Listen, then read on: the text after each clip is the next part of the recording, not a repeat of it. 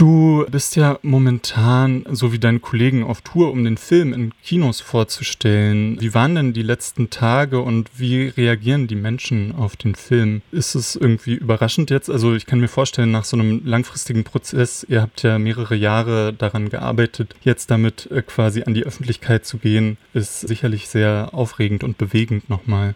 Ja, voll. Also es ist richtig, richtig krass irgendwie nach fünf Jahren im Kämmerchen sitzen und sich irgendwie was zu überlegen, in der Hoffnung, ganz viele Menschen zu erreichen und so einen Dialog vor allem zu eröffnen damit. Dann wirklich in Kinos zu sein und Menschen zu treffen und die danach so richtig hart diskutieren hören und so. Das ist alles Schönste eigentlich.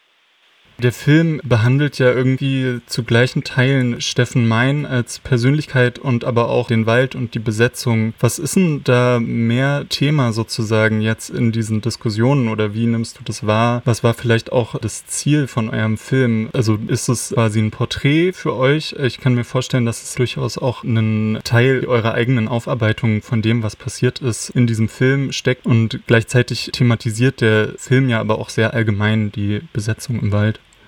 Ja, genau. Uns war es total wichtig, nah bei Steffen zu bleiben, auch weil sein Tod ja schlussendlich der Beginn war, wie wir diesen Film angefangen haben. Und uns war es wichtig, ein Porträt zu schaffen, aber nicht dabei zu bleiben, sondern was wir machen wollten, ist über Steffen eigentlich sowas wie ein Porträt einer Generation zu schaffen und vor allem eine Mikrogemeinschaft im Wald, die sich halt die Verantwortung auferlegt hat für die große Gesellschaft. Und wir haben versucht, das zu verflechten. Also was wir ziemlich schnell gemerkt haben, ist, wenn er sich für etwas interessiert, nicht für etwas interessiert hat, was uns total interessiert hat, dann haben wir das gar nicht zusammengekriegt. Also manchmal war es total schwer, Dinge, die nicht in seinem Material vorhanden waren, in den Film zu kriegen. Darum war es irgendwie dann klar, dass wir ihn als Protagonist auch wirklich dem folgen müssen, sozusagen.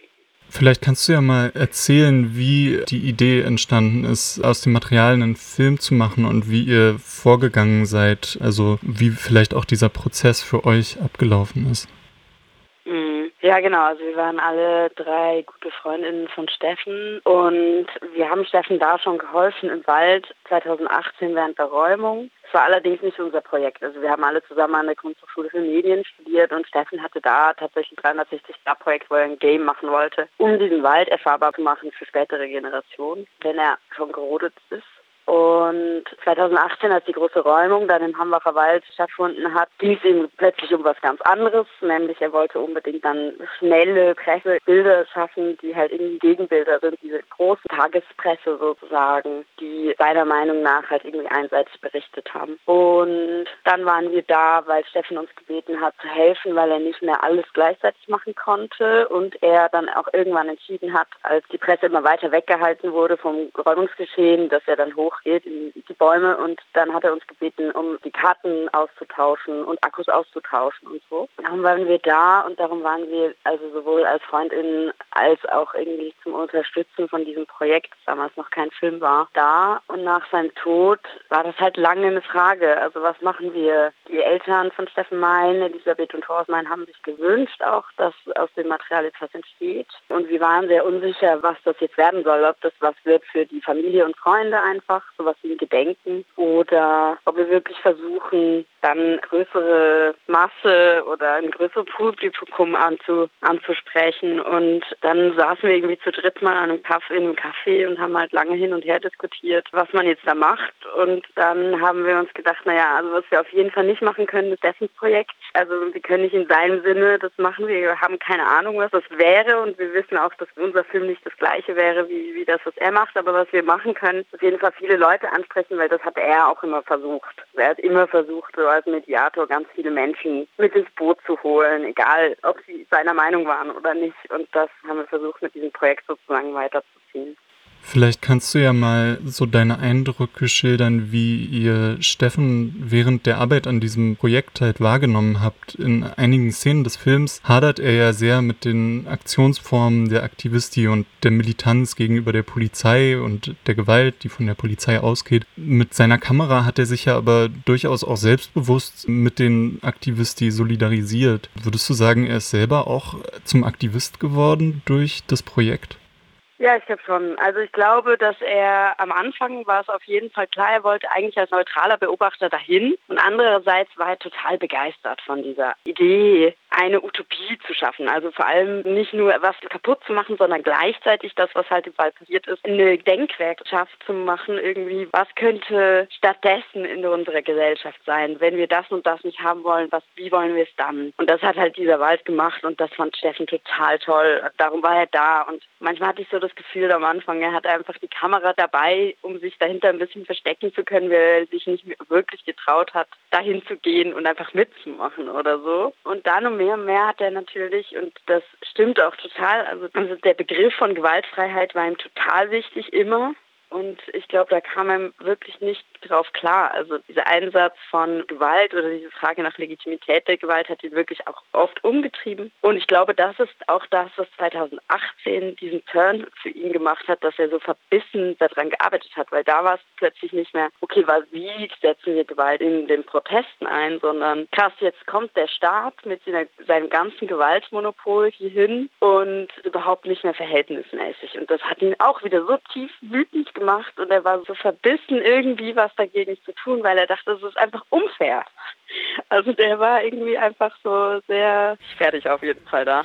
Ja, ähm, im Film sprichst du ja auch mit vielen Aktivisten, du hast da Gespräche geführt und dabei kamt mhm. ja auch immer wieder darauf zu sprechen, warum die Menschen sich an der Besetzung beteiligen und ähm, welche Rolle die Besetzung noch heute in ihrem Leben spielt. Kannst du vielleicht ein bisschen erzählen, wie die Gespräche zustande gekommen sind und wie ihr die Leute gefunden habt und wie die Gespräche auch abgelaufen sind? Nach Steffens Tod haben wir erstmal das ganze Material gesammelt und gesichtet und haben versucht, erstmal diese Leute zu finden, die in seinem Material sind. Und viele Menschen waren halt vermummt, viele Menschen hatten Decknamen. Und uns war es erstmal total wichtig, einfach diese Leute, ganz unabhängig, ob die dann im Film landen oder nicht, irgendwie zu treffen, weil sie ja auch Steffen kannten. Ähm, wir wollten auch einfach privat irgendwie mit denen reden und wir hatten irgendwie das Gefühl, es hilft uns auch in unserem Trauerprozess. Und dann sind wir aber auch wirklich durch den Wald gelaufen mit diesen Fotos von vermummten Menschen mit Decknamen und waren so Leute, wir sind keine Bullen, aber könnt ihr sagen, wer das ist? Und manchmal hat uns jemand geholfen, manchmal halt nicht. Und so haben wir halt diese Menschen erstmal getroffen. Das war total schön. Also wir haben dann sehr lange Gespräche auch mit den Menschen gemacht. Also ich war total froh, als wir das dann gemacht haben und ich gemerkt habe, ach krass, erstens, sie sind so reflektiert und zweitens, sie haben mit dieser Zeitspanne, die passiert ist, es waren glaube ich vier Jahre nach dem Tod, wo wir die Interviews gemacht haben, diese Rückschau macht es halt möglich, so Ambivalenzen und so da reinzukriegen. Und auf dieser gemeinsamen Basis von, wir haben beide einen Freund verloren, konnten wir gemeinsam gemeinsam da über all diese Probleme, die der Wald vielleicht auch hat und aber auch alles, was sie gut gemacht haben, reden. Eine Frage, die sich mir auch noch aufgedrängt hat, im Ende des Films schreibt ihr, dass ihr quasi ähm, Daten retten musstet, weil da äh, Material von der Polizei auch gelöscht wurde. Kannst du vielleicht erzählen, welche Passagen das waren und wie ihr allgemein an das Material gekommen seid? Also nach Steffens Tod waren die Daten von zwei Jahren überall ein bisschen verteilt. Er hatte gerade seine Wohnung aufgegeben. Dann waren Sachen bei seinen Eltern, bei mir, in seinem Atelier, äh, in seinem Auto. Überall hatte er Festplatten. Wir haben das dann gesammelt. Das Tragische daran ist, er hat seinen eigenen Sturz aufgezeichnet mit seiner Kamera und all die Daten, die in der Kamera waren, also die Speicherkarten in der Kamera. Er hatte eine Handkamera dabei eine Zweitkamera, da waren auch wieder Speicherkarten drin, plus er hatte eine Speicherkarte noch bei sich. Die wurden dann von der Polizei eingesackt und die rechtlichen Erben des Materials sind die Eltern von Steffen Mein und sie haben dann versucht, diese Karten wieder zurückzukriegen. Da hat die Staatsanwaltschaft, obwohl die kriminalpolizeiliche Untersuchung bereits beschlossen war, also klar war, Polizei ist nicht schuld an diesem Tod, hat dann die Staatsanwaltschaft diese Karten ewig zurückbehalten ohne Grund. Und dann haben wir also zusammen mit den Eltern erstmal mit der Kunsthochschule, wo Steffen studiert hat, versucht, die zurückzukriegen und dann schlussendlich mit unserer Filmproduktionsfirma Made in Germany haben dann endlich nach Monaten dieses Material zurückgekriegt und dann haben wir gemerkt, okay, da sind auch noch Sachen drauf gelöscht weil wir wussten, dass dieser Sturz aufgezeichnet war, Dann haben wir, und diese Daten auch nicht so richtig gut gelöscht waren. Also die waren ein bisschen banausig gelöscht, so dass wir gesehen haben, da waren mal Clips, die sind, die müssen so und so lange sein. Und dann haben wir sehr lange versucht, den zu finden, der das dann retten kann. Und schlussendlich sind wir bei einer Datenrettungsfirma in Spanien gelandet und die haben uns das dann rekonstruieren können, ja. Genau, also es gibt ja auch noch Aufnahmen, die Kamera lief ja permanent weiter nach dem Sturz auch und bis in die Polizeiwache hinein, wenn ich das richtig verstanden habe, gab es dann noch irgendwie quasi eine Aufnahme von dem Raum, in dem die Kamera dann ausgeschaltet wurde oder wo ein Polizist die vielleicht selber nochmal ausprobiert hat. Ja, das sind krasse Bilder. Ähm, die Kamera ist tatsächlich also nach dem Sturz 30 Minuten lang weitergelaufen ungefähr. Und das ist auch am Anfang des Films zu sehen. Also man sieht, wie, wie diese Kamera gefunden wird. Und diese Kamera ist für uns ganz wichtig. Also wir haben ganz viel darüber gesprochen, was diese Kamera eigentlich ist und was die macht. Weil durch dieses 360-Grad-Material hat sie uns ja erst ermöglicht, Steffen als Protagonisten zu erzählen, weil man ihn halt ab und zu sieht, weil man mit ihm diese Sachen erfährt und wie so einem Shooter-Game eigentlich in seiner Perspektive alles erlebt. Es ist ein sehr körperliches Erleben irgendwie durch diese Kamera. Und andererseits ist alles sehr weit weg, weil das so Fischei ist. Und diese Anfangssequenz ist halt mega krass, weil sie für uns irgendwie so mega dieses Gefühl, das wir genau hatten an diesem Tag, diese Ohnmacht, diese Maschinerie von der Bürokratie, die all diese Dinge so total entmenschlicht irgendwie darstellt. Für uns war das richtig äh, heftig, dieses Material, und wir wollten das auf jeden Fall einbetten in den Film, auch weil es die Polizei gelöscht hatte. Und dann wird diese Kamera weitergetragen und vor allem merkt man halt, wie die keine Ahnung haben, was sie tun. Also die Polizisten geben so von einem einer Person zur anderen diese Kamera weiter. Irgendwann wird sie dann eingetütet, noch nicht mal klar, ob es wirklich ein Beweismaterialstüte ist oder einfach eine random Plastiktüte. Und ähm, dann wird die dann irgendwann irgendwo hingelegt und geht aus, wahrscheinlich weil sie keinen Akku mehr hat. Und dann sieht man in der Mitte des Films noch eine Szene, wo tatsächlich in der Polizeistation die Kamera nochmal aus Versehen angemacht wird. Und das ist einfach total schön, dass das passiert. Also man sieht genau ähm, am Kalender, zu welcher Uhrzeit äh, und an der Uhr, wo das ist und wann das aufgenommen wurde. Und tatsächlich liegt Steffens Todesschein noch auf dem Tisch. Also es ist wirklich so ein krasser Krasse Momentaufnahme. Wieso komposiert dieses Bild? Weil irgendwie oben auf dem Schrank liegt auch wie so eine Polizeimütze noch und wie, also genau wie du gerade sagtest, dieser Todesschein liegt da auf dem Tisch und man sieht das alles. Das ist ja auch krasses Material durch die Technik, die er verwendet hat, äh, diese 360-Grad-Kamera, wo ihr ja auch nochmal einiges an Arbeit hattet, auszuwählen, wie ihr das Material nutzt und welche Perspektiven ihr nehmt, weil man das ja nicht 360 Grad im Kino realisieren kann kann. Mhm.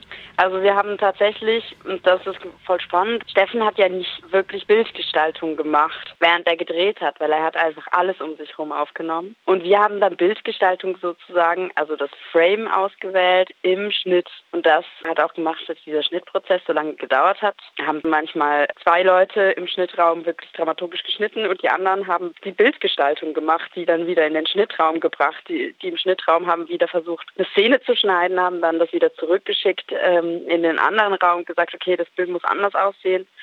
Und das ist eine Arbeitsweise, die wir alle vorher nicht kannten, uns niemand helfen konnte in Deutschland. Also wir sind so durch Postproduktionsfirmen und haben versucht, so eine Person zu finden, die sich auskennt mit dieser Art von ähm, 16 zu 9 Bildern in einem 360-Grad-Material, aber äh, haben dann niemanden gefunden, der das schon mal gemacht hat. Vielleicht noch abschließend ähm, so eine kleine Doppelfrage. Also wie im Film geht es ja immer wieder auch mit den Aktivisten zum Beispiel darum, warum sie da vor Ort im Wald waren. Und natürlich konntet ihr Steffen nicht mehr dazu befragen und er hat das auch selber so ja nicht explizit gemacht, was seine Motivationen sind. Das kann man sich so zusammensuchen, aber vielleicht irgendwie aus deiner Perspektive, die du ihn auch erlebt hast. Was denkst du, warum er da an diesem Projekt Projekt so festgehalten hat oder ja da auch sehr viel Arbeit reingesteckt hat und was ihr dann vielleicht auch mit dem Film jetzt ja aussagen oder bewirken wollt oder was eure Motivation war, das Material so zu nutzen. Ja, also ich glaube, er selbst hatte wirklich das Gefühl, das ist alles ein Missverständnis. Die Leute sollen nur miteinander reden und nur aufklären und zeigen, was da schief läuft mit dieser Braunkohle und dann äh, wird die Politik dann schon merken, dass das Quatsch ist und dann wird damit aufgehört. Und er hat irgendwann gemerkt, okay, die Politik hat ganz andere Interessen.